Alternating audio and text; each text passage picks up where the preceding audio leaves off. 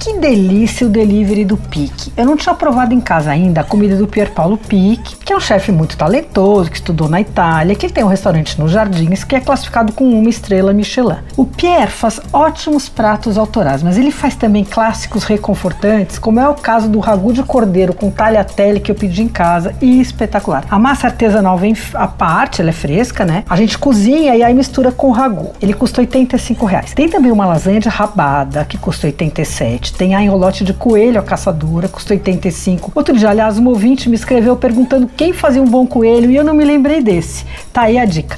O Pique tem uma estrela Michelin, que na classificação do guia indica uma cozinha requentada que vale conhecer. E é exatamente isso. Longe de ser barato, mas muito gostoso e requentado. Só que enquanto as coisas não melhoram, não vai lá, né? Não adianta ir lá.